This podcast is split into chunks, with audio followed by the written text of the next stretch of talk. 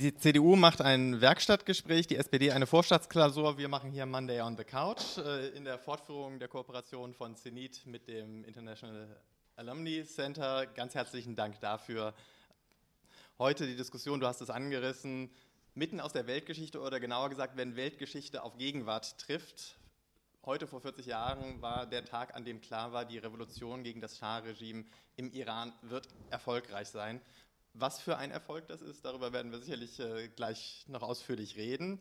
Iran, Deutschland, Menschenrechte, Diplomatie, Geschäftsinteressen 1979 und heute, das ist unser Thema heute mit zwei ganz wunderbaren Gesprächspartnern. Professor Frank Bösch ist Direktor des Zentrums für zeithistorische Forschung in Potsdam und Autor dieses Buches Zeitenwende 1979. Ich gebe es gerne auch gleich nochmal rum. Ein Exemplar liegt auch vorne aus, dass jemand schon mal drin rumblättern kann. Ähm, vor zwei Wochen erschienen und schon jetzt mit Recht auf allen relevanten Sachbuchbestenlisten. Herzlich willkommen.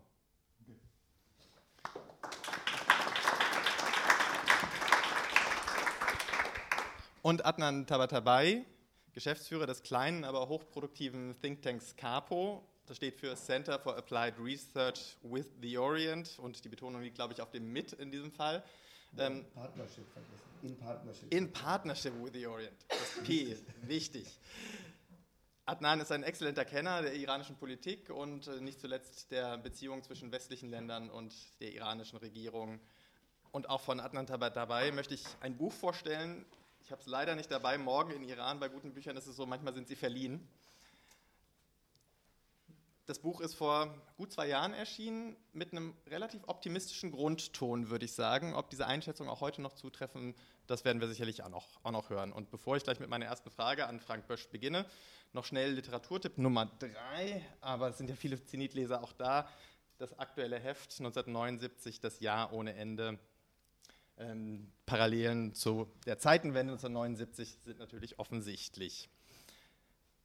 Ganz kurz die Anmerkung, die Diskussion wird mitgeschnitten, wahrscheinlich als Podcast über ähm, Zenit auch verfügbar sein, auch für Leute, die nicht dabei sind, die können dann noch darauf hingewiesen werden, da freuen wir uns sehr drauf. Und Armin hatte ja gesagt, es ist schön, wenn genug Zeit für Fragen da ist und im Zweifelsfall auch im direkten 1 zu 1 Gespräch nachher an der Bar. Herr Bösch, Zeitenwende und das 1979 und Zenit titelt das Jahr ohne Ende. Diese Ähnlichkeit ist für alle, die sich ausführlicher mit 1979 befasst haben, historisch, relativ offensichtlich. Aber dennoch, das ist mir so vorgekommen, ist es in der Rezeption vielen Leuten nicht klar, was 1979 eigentlich alles so zusammengekommen ist. Mögen Sie da vielleicht noch mal etwas sagen über den geopolitischen Grundton, bevor wir genauer auf den Iran kommen? Welche Verbindungen es zwischen Ereignissen, die es 1979 gab, die sich jetzt alle zum 40. Mal jähren, gibt. Ja, mir ging es in der Tat so, dass wenn ich in den letzten Jahren gesagt habe, was machst du gerade so? Und ich sagte, ich schreibe ein Buch, das von 1979 aus Probleme, Herausforderungen der Gegenwart beschreibt, erstmal stirnrunzelnd angeschaut wurde. Warum nicht 89, warum nicht 45? Mir ging es gar nicht darum, die Geschichte eines Jahres zu schreiben, sondern mir ging es um ein Buch, das die Entstehungsgeschichte aktueller Herausforderungen und Paradigmen formuliert und analysiert. Und da fiel mir auf, dass bei sehr, sehr vielen Themen, die wir heute diskutieren, ähm, Grundereignisse, die tatsächlich Wendepunkte waren, mit 1979 verbunden waren. Und das ist zunächst, und das betrifft den heutigen Abend mit der iranischen Revolution, ähm, sicherlich das Aufkommen des fundamentalistischen Islamismus, ähm, der aber für den ganzen Nahen, äh, Nahen, Osten eigentlich in gewisser Weise gilt. Und deswegen ist das Jahr 1979 etwas, was in der Forschung, David Lesch und andere sind zu nennen, relativ früh um 1979 oder mit 1979 verbunden wurde. Der sowjetische Einmarsch in Afghanistan beispielsweise, der auch hier Afghanistan zu einem Hotspot macht, auch ähm, eines des politischen Islam und Widerstandes, ähm, die Besetzung äh, der Moschee in Mekka, die eine konservative Wende in Saudi-Arabien einleitet, oder das Camp David-Abkommen. Aber es gibt eben auch weitere Themen. Ich habe insgesamt zehn solche Themen der Gegenwart, ähm, die ich dort äh, behandle, wie zum Beispiel die Aufnahme von Flüchtlingen, die von außerhalb von Europa kommen. Heißes Thema heute beginnt bei uns mit der Aufnahme der Boat People ähm, aus Vietnam insbesondere. Äh, in dieser Zeit, wo Zehntausende Flüchtlinge als Kontingentflüchtlinge mit der Lufthansa, mit der Bundeswehrmaschinen immer eingeflogen werden, mit großer Spendenbereitschaft aufgenommen werden. Die Energiewende wird wohl heute thematisiert Die Ölkrise oder auch der Atomunfall bei Harrisburg sind damit verbundene Wendepunkte. Und, oder beispielsweise der Marktliberalismus, die neue Bedeutung des Marktes. Margaret Thatcher wird gewählt, macht radikale Formen in Großbritannien, die ausstrahlen weltweit. Oder Deng Xiaoping öffnet China und öffnet das für globale Märkte. Und ich will jetzt nicht alle Punkte aufzählen, aber solche grundsätzlichen Fragen der Gegenwart habe ich versucht zu verbinden. Und das Interessante für mich war dann eben auch, welche Interaktionen bestehen eigentlich zwischen scheinbar unzusammenhängenden Sachen. Vielleicht können wir heute darüber reden, dass zeitgleich zwei Revolutionen aufkommen in Nicaragua und im Iran erstmal haben die überhaupt nichts miteinander zu tun. Aber in dem Moment, wo man Bezüge betrachtet, ähm, dann kommt man natürlich auf eine ganz neue Sichtweise. Und meine Frage war jeweils, was hat das vor allen Dingen auch alles mit der Bundesrepublik zu tun? Fernab in der Welt, in Iran, in ähm, Südostasien, in Nicaragua passiert etwas und es ist etwas, was auch die Bundesrepublik jeweils verändert. Vielen Dank. Das war jetzt der ganz große Rahmen. Jetzt zoomen wir ein bisschen ein. Iran 1979, Februar 1979, der 11. Februar, ein relevantes Datum, weil man sagen konnte, die Revolution wird klappen. Zehn Tage vorher, am 1. Februar, die Ankunft äh, Rohollah Khomeinis in Teheran am Flughafen mit den wohl ikonischsten Bildern dieser Revolution. Adnan Tabatabai, in diesem Zeitraum Anfang Februar, wie offen war es, dass diese Revolution gelingen wird? Ähm, also äh, erlaubt mir kurz, dass ich mich bedanke für die Einladung und mich entschuldige für meine Stimme, die völlig ähm, zerstört ist wegen einer Erkältung und weil ich gestern beim Fußball war und meine Mannschaft unterstützen musste. Deswegen also die Heiserkeit auch äh, zum Teil. Ähm, ich glaube, das war am Anfang natürlich unheimlich äh, wackelig, weil die Frage auch offen war lange Zeit, äh, wie wird sich das Militär verhalten? Und das ist ja eine generell eine Frage, die sich Revolutionäre und Aktivisten, ähm, das, das, hören sie natürlich nicht gerne, wenn gesagt wird, am Ende entscheidet immer das Militär, was passiert. Man guckt jetzt nach Venezuela, alle fragen sich, was macht das Militär? Und natürlich war das auch in Iran eine Frage. Ähm, und ähm, also für mich ist so ein bisschen in der Betrachtung wirklich erst mit dem gewaltfreien Referendum, das es dann im April gab, oder beziehungsweise am 30. und 31. März 1979, ähm, wo dann auch ein wirklicher politischer Prozess geordnet und sortiert äh, vonstatten gegangen ist ähm, und dann sozusagen die, die Frage, wollt ihr eine islamische Republik mit, äh, mit, Ja beantwortet wurde. Da würde ich sagen, hat sich das dann für das erste ähm, manifestiert und konsolidiert. Und natürlich kamen dann aber kon äh, kontrarevolutionäre Kräfte nochmal und ähm, das kann immer, immer kippen. Wir, schauen wir einfach nach, nach Ägypten, wie das auch war nach 2011. Ähm, sowas kann immer kippen. Insofern aber ich denke, der 1. April ist so ein entscheidendes Datum in der Hinsicht. Blicken wir nochmal auf die internationale Ebene. Wie war die erste sozusagen, waren die ersten Reaktionen in Deutschland, aber auch in anderen Staaten auf die Revolution im Iran, Herr Bösch? Ja, das Erstaunliche ist ja, wie schnell diese neue Regierung anerkannt wurde. Schon wenige Tage ähm, nach der Ankunft von Khomeini, kann genau sagen, am 14.02. schon beschließt das deutsche Kabinett, dass sie die neue Regierung von Khomeini, die offiziell noch gar nicht eingesetzt ist, dass sie ähm, die beglückwünschen und unterstützen werden. Das heißt, es gibt einen sehr pragmatischen Umgang damit, weil Khomeini als das kleinere Übel angesehen wird. Die Angst ist relativ groß, dass der Kommunismus obsiegen könnte. Und Khomeini wird als Stabilisator in gewisser Weise angesehen, weil ja eben neben liberalen Kräften, neben bürgerlichen Kräften, neben islamischen Kräften eben auch Kommunisten in Teheran demonstriert haben. Es gibt eine Fehleinschätzung gegenüber Khomeini, der wird als alt, schwach, als Übergangsfigur gesehen. Ähm, und ähm, wörtlich heißt es eben, die Mullahs, die werden dieses Land nicht lange regieren können. Und ähm, es gibt vor allen Dingen auch ein pragmatisches Interesse, um die starken, engen Wirtschaftsbeziehungen, die mit dem Westen und insbesondere zur Bundesrepublik eben auch bestanden haben, eben auch zu festigen. Die, zu der Frage eben gerade, die, die Revolution wurde ja früh in der Literatur von Kutzmann zum Beispiel als Unthinkable Revolution bezeichnet, als, als etwas, wo, wo es wirklich also ganz, ganz offen war, dass es überhaupt eine Revolution ist, dass viele Ende 78 gar nicht wussten, dass es, ist es eine Revolution oder sind es erstmal nur Proteste und wo auch wirklich nicht abzusehen war, dass dieses Ergebnis tatsächlich so erreicht wird.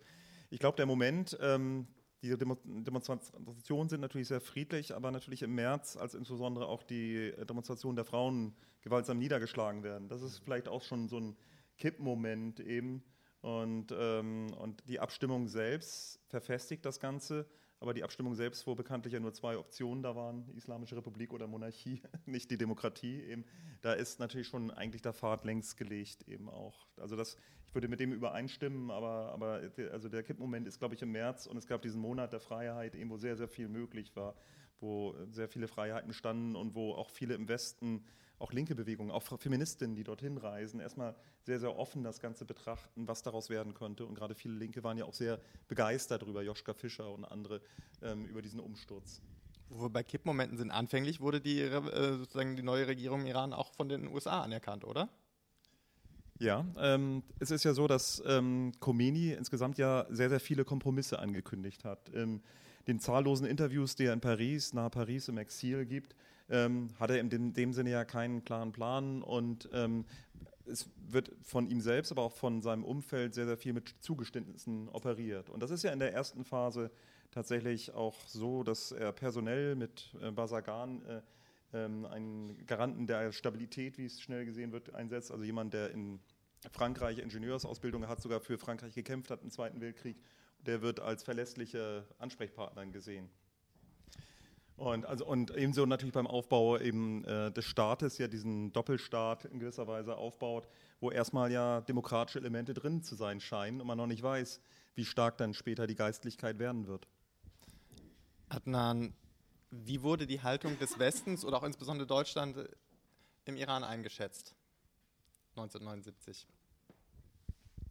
Das vermag ich jetzt gar nicht so richtig ähm, mit, mit tiefgehender Überlegung zu beantworten. Also einerseits gab es ja diesen bekannten Slogan, weder westlich noch östlich, äh, hier geht es um die Islamische Republik und damit war eigentlich eher gemeint, weder, weder Kapitalismus noch Kommunismus. Ähm, und ich glaube, man, ähm, also zumindest in, in der Lesart, die ich äh, mir angelesen habe oder in dem, was ich mir angelesen habe, ähm, war das zumindest vordergründig nicht, nicht erstmal nicht so wichtig. Man war sehr mit sich selbst befasst, sehr mit sich selbst beschäftigt.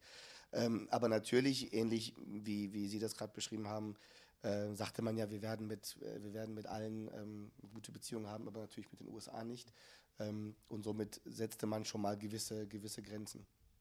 Wenn ich, kann ich dazu? Sehr gerne. Vielleicht noch was. Also die Deutschen hatten schon eine gewisse Sonderstellung, glaube ich, äh, in Iran. Eben dadurch, dass sie eben im Unterschied zu äh, den Russen bzw. Sowjets, den Briten und den Amerikanern eben nicht diesen Besatzerstatus hatten, nicht an Putschen beteiligt waren, äh, war das Ansehen relativ hoch und die Wirtschaftskontakte ja sehr eng und gerade natürlich auch der Elitenaustausch neben Frankreich ja auch besonders eng. Also viele, die technische Ausbildung studiert hatten in der Bundesrepublik und 79 dann auch wieder rüberkommen. Und ähm, ich habe die internen Akten des Auswärtigen Amtes ja ausgewertet, wo immer wieder auch gesagt wird, lassen sich geben sich sofort als Deutsche zu erkennen, wenn sie dort sind bei Kontrollen und so weiter. Und das berichten viele, die im Land waren, eben auch, dass es immer darum ging, sehr, sehr schnell deutlich zu machen, dass man kein Amerikaner, sondern Deutscher ist und man dann entsprechend durchkam. Und ein bisschen, also indirekt bin ich Zeitzeuge, als mein Vater war 79 auch im Iran, in Teheran eben und ähm, konnte ähnliches erzählen. Also wie er auf dem Weg zum Flughafen dann immer wieder an den Straßensperren eben anhalten musste und genau dieses Verfahren hatte. Andere Journalisten erzählten, dass er mit, sie mitunter dann Hitler gut oder ähnliches auch begrüßt wurden, also was eine problematische deutsche Zuschreibung vielleicht dann eben auch ist, aber ähm, das äh, ist etwas, was, was glaube ich markant ist. Ich möchte noch einmal zur Person Rumänis zurück. Sie hatten von den Fehleinschätzungen im Westen gesprochen. Ein alter Mann, eine möglicherweise eine Übergangslösung, der für eine gewisse Zeit für eine gewisse Stabilität sorgen kann.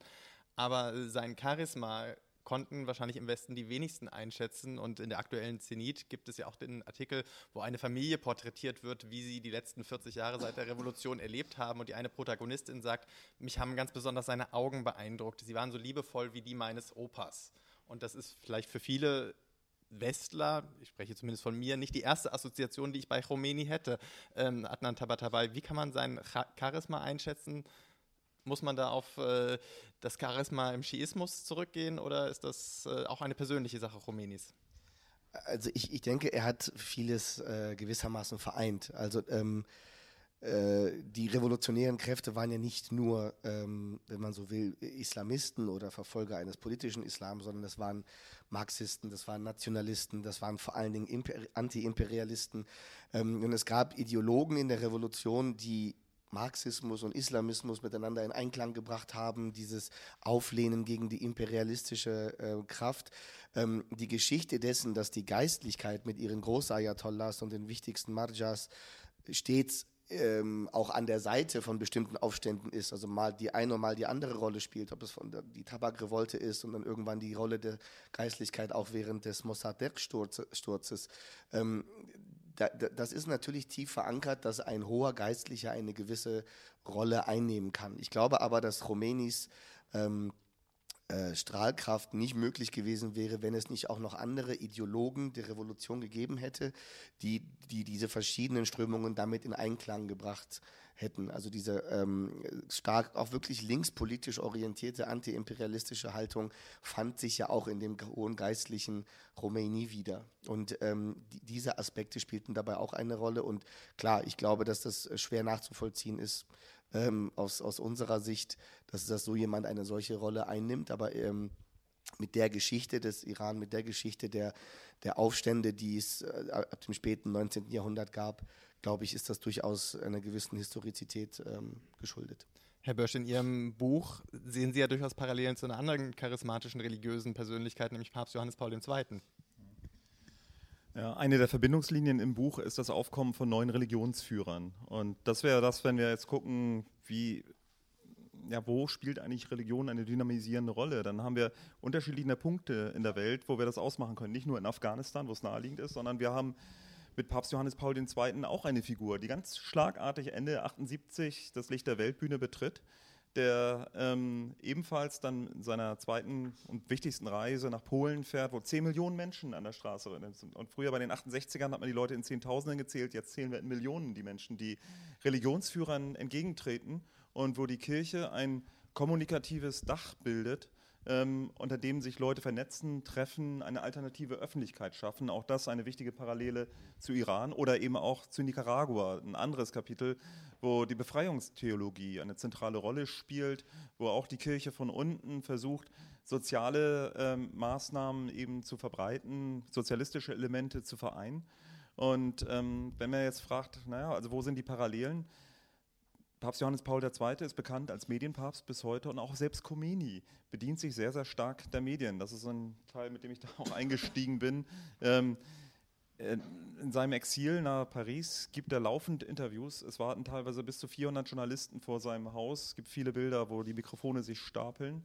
Ähm, seine berühmte Reise, das Flugzeug ist fast nur mit Journalisten gefüllt, die auch diesen Flug finanzieren und es warten in Teheran auch lauter Kameras.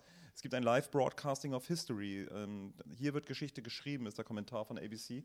Das heißt also, selbst dieser alte, erstmal gerade von Medien oder untelegene alte Mann, könnte man sagen, despektierlich, ähm, bedient sich hier Medientechniken, die, glaube ich, sehr, sehr, sehr, sehr entscheidend sind für diese Kommunikation. Eben. Und gerade die Macht der Bilder ist, ist etwas, was, was ganz besonders ist. Dass ähm, Religion verliert, denken alle in den 70er Jahren in Bedeutung und jetzt kommt sie mit so einer Wucht wieder neu auf. Das ist, glaube ich, auch einer der entscheidenden Punkte insgesamt in der Welt, Ende der 70er Jahre.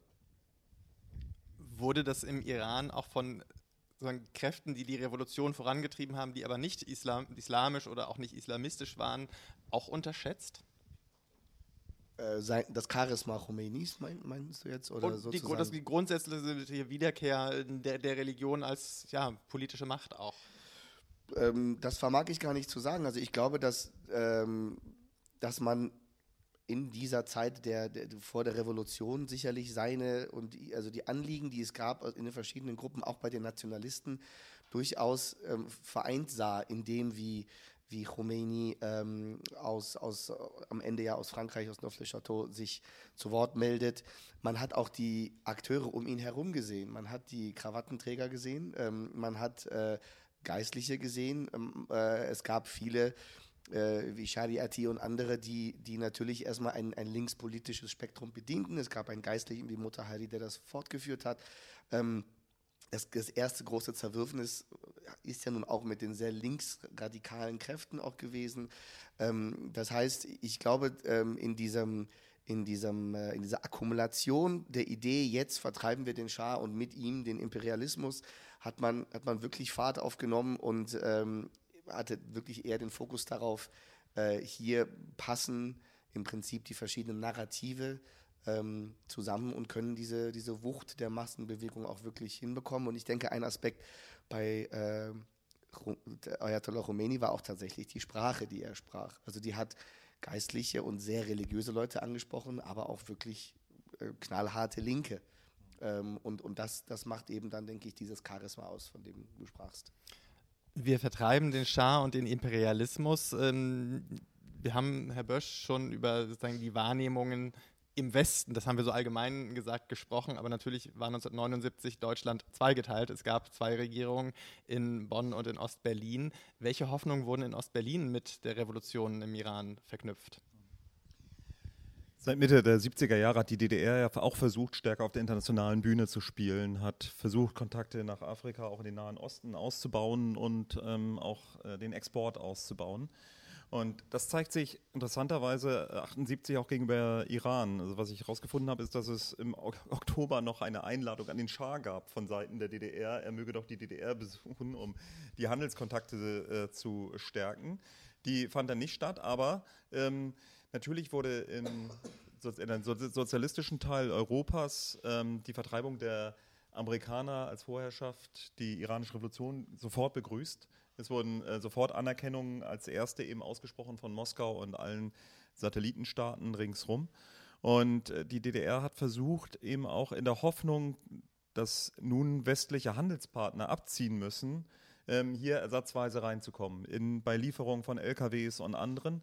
Das hat sie in, selbst in den 80er Jahren kaum geschafft. Das lag zum einen daran, weil die Bundesrepublik sich sehr pragmatisch angepasst hat und das Exportvolumen eigentlich ähm, 1983 schon wieder erreicht hatte, was sie vorher unterm Schah hatte. Also im Grunde genommen hier ein bisschen Business as usual äh, gemacht hat.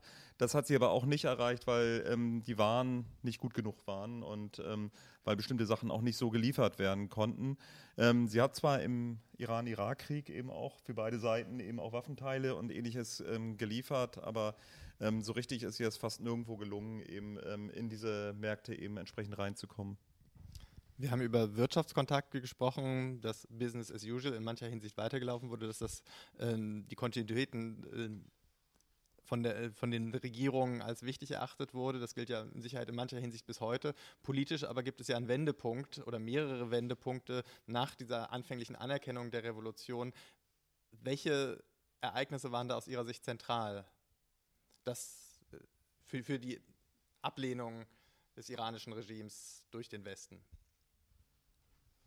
Also ich denke natürlich zuvorderst äh, ähm, glaube ich, erste, erste Geschehnisse, wie mit, mit, mit, mit Kontrarevolutionären umgegangen wurde, aber dann natürlich äh, die Besatzung der US-Botschaft als, äh, als, als äh, riesiges äh, Spektakel, was dann weltpolitische Bedeutung haben sollte. Ähm, äh, ich denke, das spielte eine Rolle in dieser, gerade dieser Anfangszeit. Ähm, aber ich denke, wenn, wenn, wenn Sie die Dokumente aus dem Auswärtigen Amt auch kennen, da sind dann bestimmt Hinweise darauf. Ja, es ist in der Tat so, dass ähm, die ersten Hinrichtungen von früheren Politikern unter dem Schah lösen gewisse Prozesse aus, insbesondere von Hoveda, sprechen richtig aus, ähm, der ähm, als der hingerichtet wird, ähm, ein Politiker, den wirklich viele äh, westliche Politiker die Hand geschüttelt haben, der sehr, sehr, sehr viel in Deutschland war, ja eben auch und ähm, das führt allerdings nur zu einer internen Demarche, also sozusagen also eine sehr, sehr schwache Form im Grunde genommen des Protestes.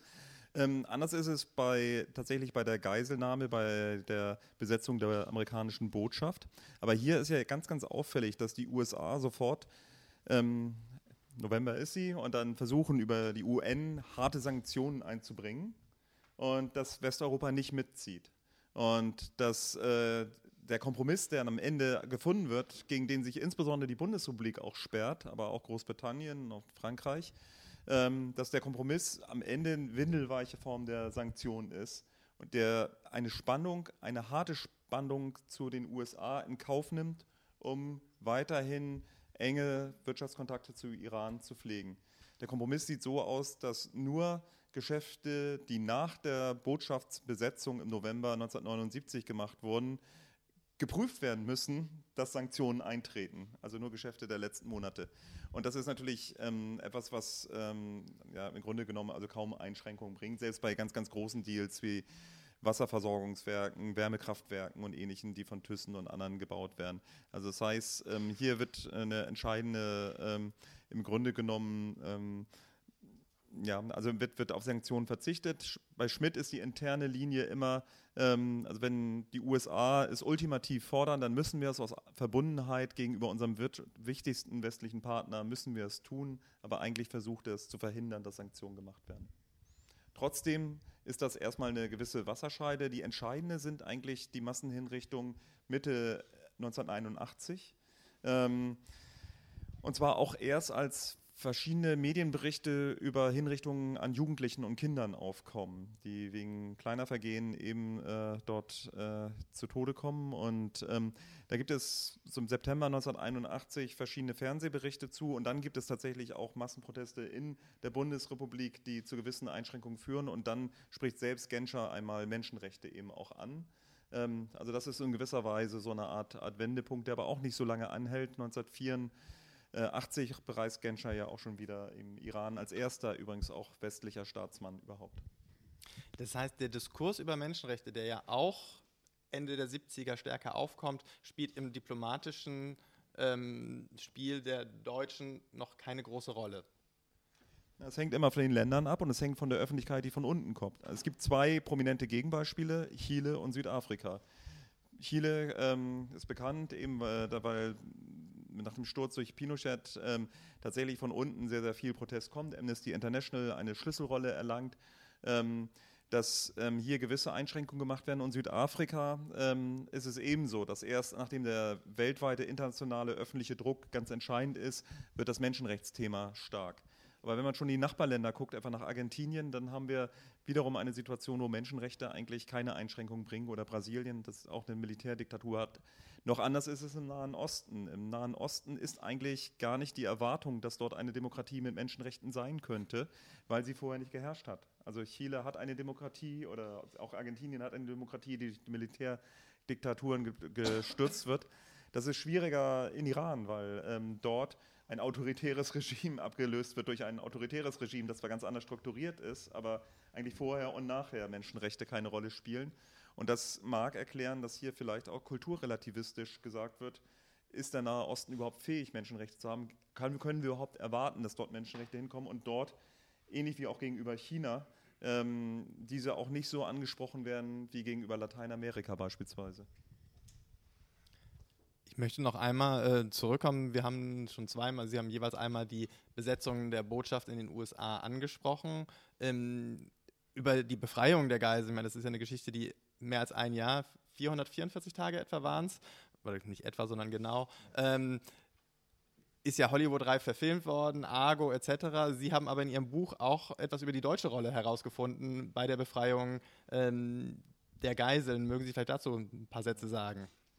Ja, ich habe tatsächlich die ähm, VS-Akten, heißt das, also Verschlusssachen, Geheimakten, ähm, dort ausgewertet und konnte dort zeigen, dass neben dieser äh, berühmten Hollywood-Verfilmung Argo, wo über Kanada, die kanadischen Botschafter, eben ähm, sechs Geiseln ähm, befreit wurden. Ähm, wer ihn nicht gesehen hat, unbedingt gucken, also sehr kurzweilig. Aber ähm, ja. aber ähm, nee, aber dass, dass äh, tatsächlich der deutsche Botschafter Ritzel eine Schlüsselrolle dabei spielte bei der Befreiung und das war bisher nicht bekannt. Ähm, der Botschafter hatte relativ schnell eben auch Kontakte zu den Ayatollahs und in deren Umfeld gepflegt, ähm, war auch ähm, zu einer entscheidenden Beerdigung hingegangen, wurde wohl, also galt als sehr respektierte Figur eben auch nach der Revolution und hatte eben auch wichtige Kontaktpersonen. Und wenn ich sagen darf, ihr Vater spielt in meinem Buch eben auch eine große Rolle, eben also der ähm, ähm, dort als ähm, jemand, der lange in Deutschland war äh, und ähm, also entsprechend eben auch da ein, ein Umfeldboot ähm, im Umfeld von Khomeini natürlich eben auch stand, äh, der, der entscheidende Kontaktmann war in diesen geheimen Gesprächen und ähm, Sie können das natürlich gleich nochmal besser erzählen, aber so wie es sich in den Akten darstellt, eben äh, wurde sein Vater eben äh, nach, unter einem Vorwand eben nach Bonn ähm, zu einer Veranstaltung der Ebert Stiftung gebracht und hat dort eben abseitig dann geheime Gespräche geführt. Und diese ganzen, also gibt es sehr, sehr viele, also was mehr als Botengänge ist, Verhandlungen, ähm, die ähm, dann immer mit dem amerikanischen Außenminister abgestimmt wurden. Der amerikanische Außenminister fliegt dann auch mit einer kleinen geheimen Maschine, mit einem kleinen Sportflugzeug von London hin, damit es keiner merkt. Eben. Und da gibt es dieses Treffen äh, mit Ritzel, Tabatabai, Genscher im Wald eben und wo die entscheidenden ähm, Gespräche eben auch an mehreren Treffen geführt werden. Und das ist, ähm, fand ich eigentlich ein ganz interessanter Punkt zu sehen für die bis heute ja wichtige Frage, soll man harte Sanktionen machen und Gespräche abkappen?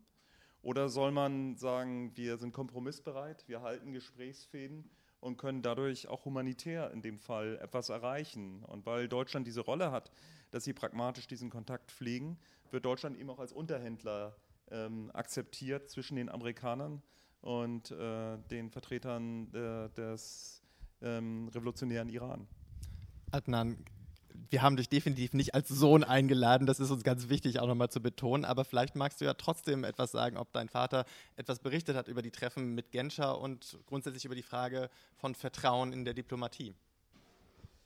Ähm, ja, äh, also Gott hab ihn selig. Er hat äh, zu Hause von diesen Dingen gar nichts erzählt. Ich war allerdings auch sehr klein. Ähm, ich bin selber erst Dezember 78 geboren, also das war alles noch und äh, habe von sowas allem überhaupt nicht mitbekommen. Und das rechne ich ihm extrem hoch an. Er war äh, wirklich während meiner Kindheit einfach nur mein Vater. Und diese ganzen spektakulären Dinge, die da abgegangen sind, äh, wenn ich das so formulieren darf, von denen habe hab ich nichts mitbekommen.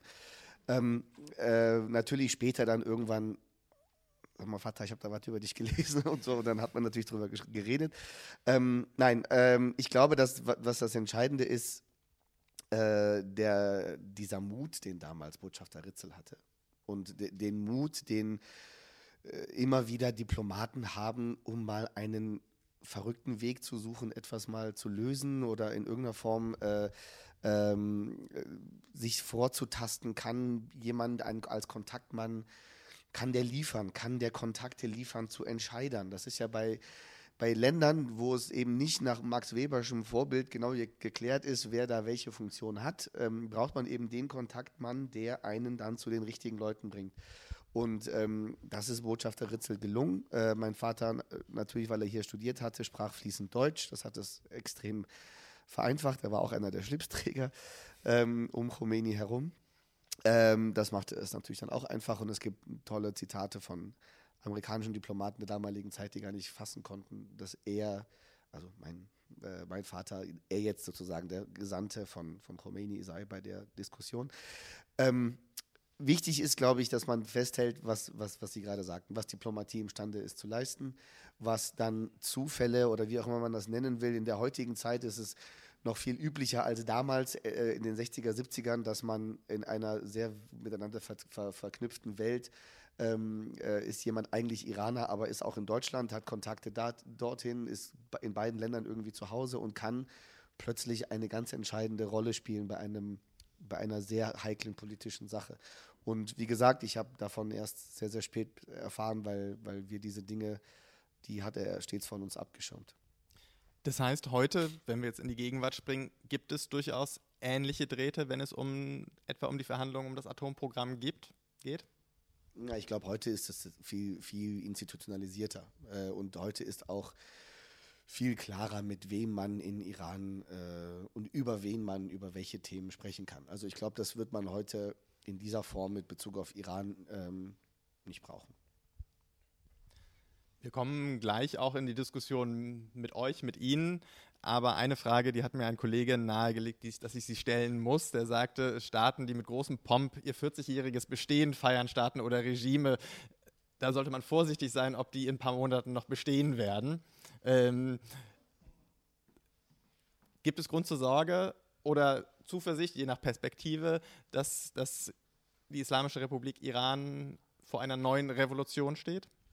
Du hattest ja eingangs gesagt, dass mein Buch, das von 2016 ist, ähm, durchaus einen sehr positiven Spirit die ganze Zeit hat. Ähm, das lag daran, dass das Land zu dem Zeitpunkt in einem Zyklus von großer neuer Hoffnung gewesen ist, äh, der jetzt schon wieder verpufft ist zu einem großen Teil. Das heißt, ähm, das, was die Islamische Republik in ihrer, na gut, 40 Jahre ist jetzt, wenn man selber 40 wird, dann sagt man, das ist nicht so viel, aber ähm, äh, in diesen 40 Jahren gab es immerhin schon viele Zyklen, wo es diese plötzlich diese Hoffnung gab, eine gewisse Aufbruchsstimmung und dann ist wieder die große Ernüchterung da.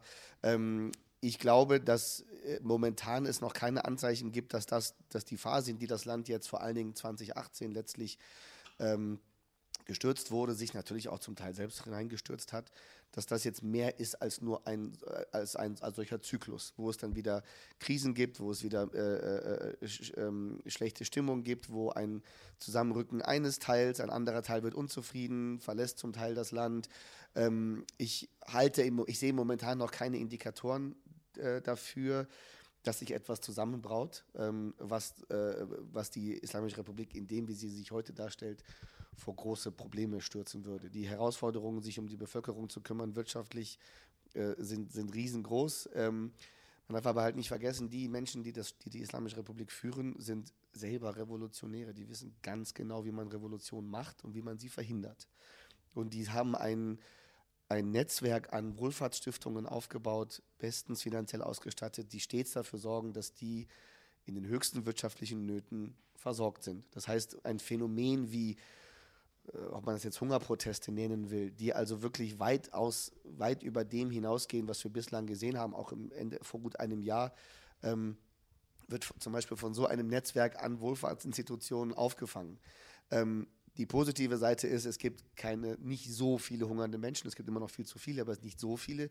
Die negative Seite ist jedoch, diese Menschen werden gewissermaßen gefüttert. Sie werden nicht äh, ähm, empowered oder äh, befähigt oder da findet kein Kapazitätenaufbau statt, da ist keine wirkliche Entwicklung. Da wird einfach nur dafür gesorgt, dass die nicht, ich formuliere das jetzt so, dass die nicht zu sehr hungern. Und das ist, hat mit nachhaltiger Entwicklung und, äh, und dergleichen nicht so viel zu tun. Wir sind da nochmal bei der Grundfrage, was kann Diplomatie leisten? Sollte man eher scharfe Wege der Sanktionen gehen oder Kontakte aufrechterhalten? Wer profitiert im Iran, wenn Kontakte aufrechterhalten werden? Jetzt konkret durch das SPV, das Special Purpose Vehicle. Bei dem Iran muss man immer viele Abkürzungen momentan äh, im, im, Kopf haben. Das ist sozusagen die, die, Methode der Europäischen Union, die Sanktionen der USA zu umgehen. Wer profitiert davon im Iran? Ähm, da, davon, dass es den SPV gibt oder dass es den nicht gibt oder von Sanktionen? Dass es ihn gibt. Dass es ihn gibt. Ja, also ich glaube, es gibt ähm, eine absolute Mehrheit sowohl auf staatlicher Ebene als auch mit Sicherheit auf gesellschaftlicher Ebene, die als das größte Problem des Landes die Korruption sieht. Und Korruption ist ja nicht nur äh, in wirtschaftlicher Form, äh, sondern da wird ähm, mit Vetternwirtschaft der eine in den Posten positioniert, wo er gar nicht hingehört. Und wenn ich sage er, dann ist es ja auch wirklich meistens ein Mann, da brauche ich jetzt gar nicht gender balanced äh, sprechen. Ähm, und das sieht man als das größte Problem. Ähm, und ich glaube, ein ganz wichtiger Aspekt und eine Errungenschaft des JCPOA, wenn man das jetzt mal wirklich so sagen will, ist die heute wahrscheinlich äh, expliziteste Debatte, die es in Iran über Korruption je gegeben hat. Es gibt keinen Tag, an dem nicht in irgendeiner Tageszeitung irgendein Skandal dazu aufgedeckt wird. Ähm, SPV ein erfolgreicher JCPOA und der Handel, der dann anläuft, hilft denen, also die sagen... JCPOA nochmal für alle, wahrscheinlich wissen es die meisten, das Joint äh, Plan, äh, Joint Comprehensive Joint Plan Comprehensive of Action, of Action. das Nuklearabkommen. Ja. Das Nuklearabkommen hat dann diesen komplizierten, äh, dieses komplizierte Kürzel.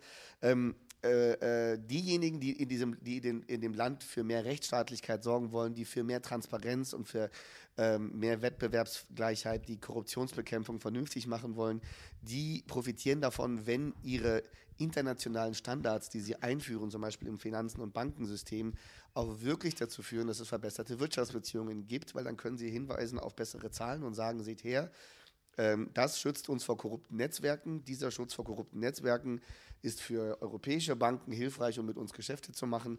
Ähm, und das stärkt sie. Wohingegen ein, ein sanktioniertes Land per se einen ungesunden Wirtschaftskontext produziert, in dem Korruption, die es dann ohnehin schon gibt, ähm, durch illegale schwarze Kanäle und so weiter natürlich dann noch richtig aufblühen kann.